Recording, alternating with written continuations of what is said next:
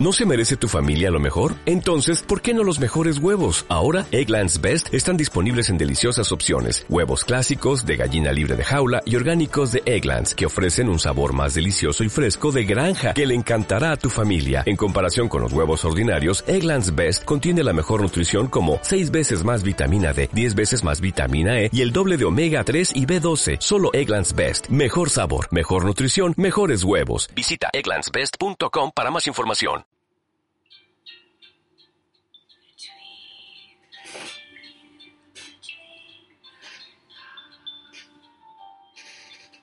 Un día, Cora se despertó en un laberinto. Creyó que estaba soñando y se pellizcó, pero no. No se despertó a su realidad cotidiana en la que vivía en una casita al lado del mar.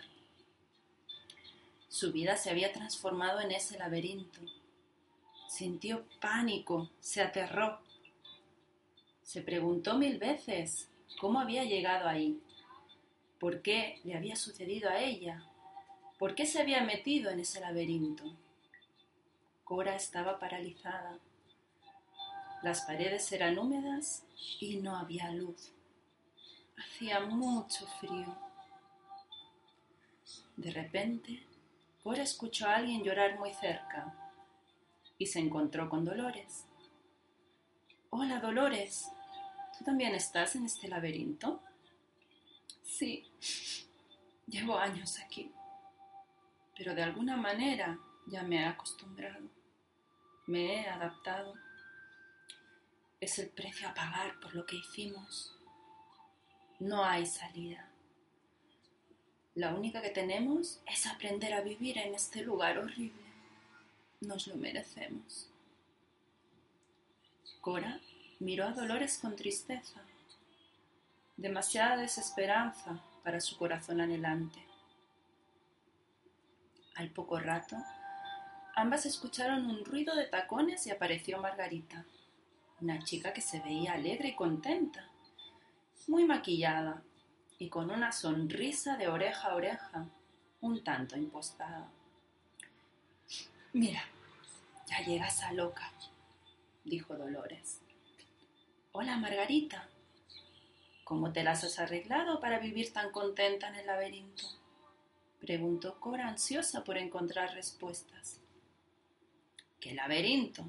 contestó Margarita. ¿Este? replicó Cora tocando las paredes húmedas y frías de la cárcel. No existe este laberinto, Cora. Las paredes, si las hay, son de cristal. No hagas problema donde no los hay. Si te esfuerzas, llegará el día en que no verás el laberinto. Olvídalo. Y Margarita se perdió taconeando por el pasillo lúgubre. Cora miró su figura partir con tristeza. Le pareció una loca Margarita. Negar el laberinto no hacía que no existiera. Cora volvía a estar sola, terriblemente sola. Pasaron los días. No sabría decir cuántos porque el tiempo en el laberinto es relativo. Una noche, cansada de su puro cansancio, al irse a dormir, empezó a poner atención a su respiración. Sentía cómo el aire entraba en su cuerpo y luego salía. Entraba y salía, entraba y salía sintió un extraño consuelo. Era tan agradable.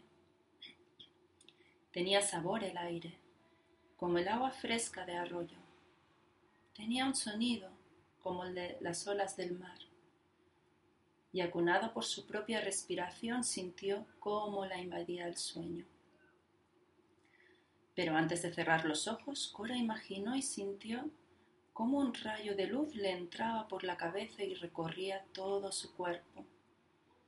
Sintió el calor de la luz recorrer sus venas, sus músculos, su corazón, su útero, trayéndole también consuelo. Y así, acunada por su respiración y bañada por el calor de una luz misteriosa, se durmió. Al despertar, Cora se sentía distinta. Seguía en el laberinto, pero algo había cambiado en ella. Ese día tomó una decisión que cambiaría su vida. Decidió buscar una salida. Y para decidir eso, decidió creer que había una salida. No existían mapas que se lo aseguraran, pero Cora sintió que la única alternativa para ella, con su corazón anhelante, era buscar la salida de ese maldito lugar. No quería vivir ahí. Ni ella ni la gente que la quería se merecían que pasara el resto de sus días en esas mazmorras malolientes. Y recordó la mirada de un ser querido, esa mirada de amor con la que algún día alguien la miró. Y se dijo que debía intentarlo. Cora no sabía por dónde empezar, solo tenía su determinación y su acto de fe. Pero a veces las grandes cosas solo necesitan un primer pequeño gran paso. Vivió los días siguientes cuidándose, cuidándose mucho, y recorrió el laberinto en toda su extensión. Por el camino se encontró con el hall de la culpa, al que siempre parecía que sus pasos la llevaran, con el cuarto de la ira donde todo estaba roto, con el pasillo del miedo que no llevaba a ninguna parte, con el desván de las voces olvidadas, con el dormitorio de lo que hubiera podido ser, con el altar de lo perdido. Cora recorrió todo el laberinto, tuvo que enfrentar todas sus trampas, pero a la vez encontró también recursos y amigos, y lo más importante, tuvo que aprender a hacerse amiga de sí misma. Pasó el tiempo, no sabría decir cuánto, porque ya sabemos que en el laberinto el tiempo parece detenerse. Y Cora cada vez se sentía más fuerte, más segura, más tranquila. No encontraba una salida, pero los muros, extrañamente, se iban haciendo más y más bajos, y cada vez entraba más luz en el laberinto, que empequeñecía día tras día. Hasta que una mañana Cora se dio cuenta de que simplemente dando un salto podía salir fuera del laberinto.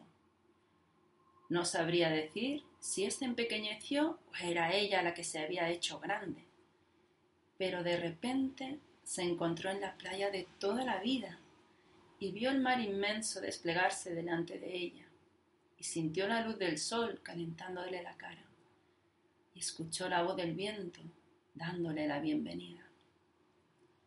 Cora se sintió inmensamente feliz. Volvía a estar en su vida, aunque ya no la veía con los mismos ojos. Se giró y ahí estaba el laberinto, pero con la perspectiva de quien está fuera, lo veía ahora distinto, pequeño, sin suponer amenaza alguna. Sabía que siempre estaré ahí, pero ya nunca más volvería a vivir en ese lugar. E incluso pudo mirarlo con una mirada parecida al agradecimiento. El laberinto le había enseñado muchas cosas, muchas lecciones pero por encima de todas, a confiar y amarse un poco más, un poco mejor. Vio su imagen reflejada en el agua y se vio distinta también. Era el brillo en sus ojos de quien sabe. Era la sonrisa insinuada de quien se sobrevivió a su propio laberinto, infierno personal. Era una luz parecida a algo que llamamos sabiduría, que es todo y es nada. Aquí terminaría el cuento, pero Cora se acordó de Dolores y Margarita y de cómo ellas seguían atrapadas en sus laberintos personales, víctimas de sus propios infiernos. Y Cora decidió que de mayor quería ser buscadora de salidas para laberintos personales. ya sabía que cada mujer tendría su laberinto único, no parecido al de las otras. Pero también sabía que todos los laberintos tienen en común que son oscuros y de muros altos, y que quien se halla en ellos no ve salida. Cora se dedicó a investigar los laberintos de las demás y a susurrarles mientras dormían que no se conformaran, que empezaran a caminar y que recordaran la canción del mar que las echa de menos y quiere que vuelvan a jugar con sus olas.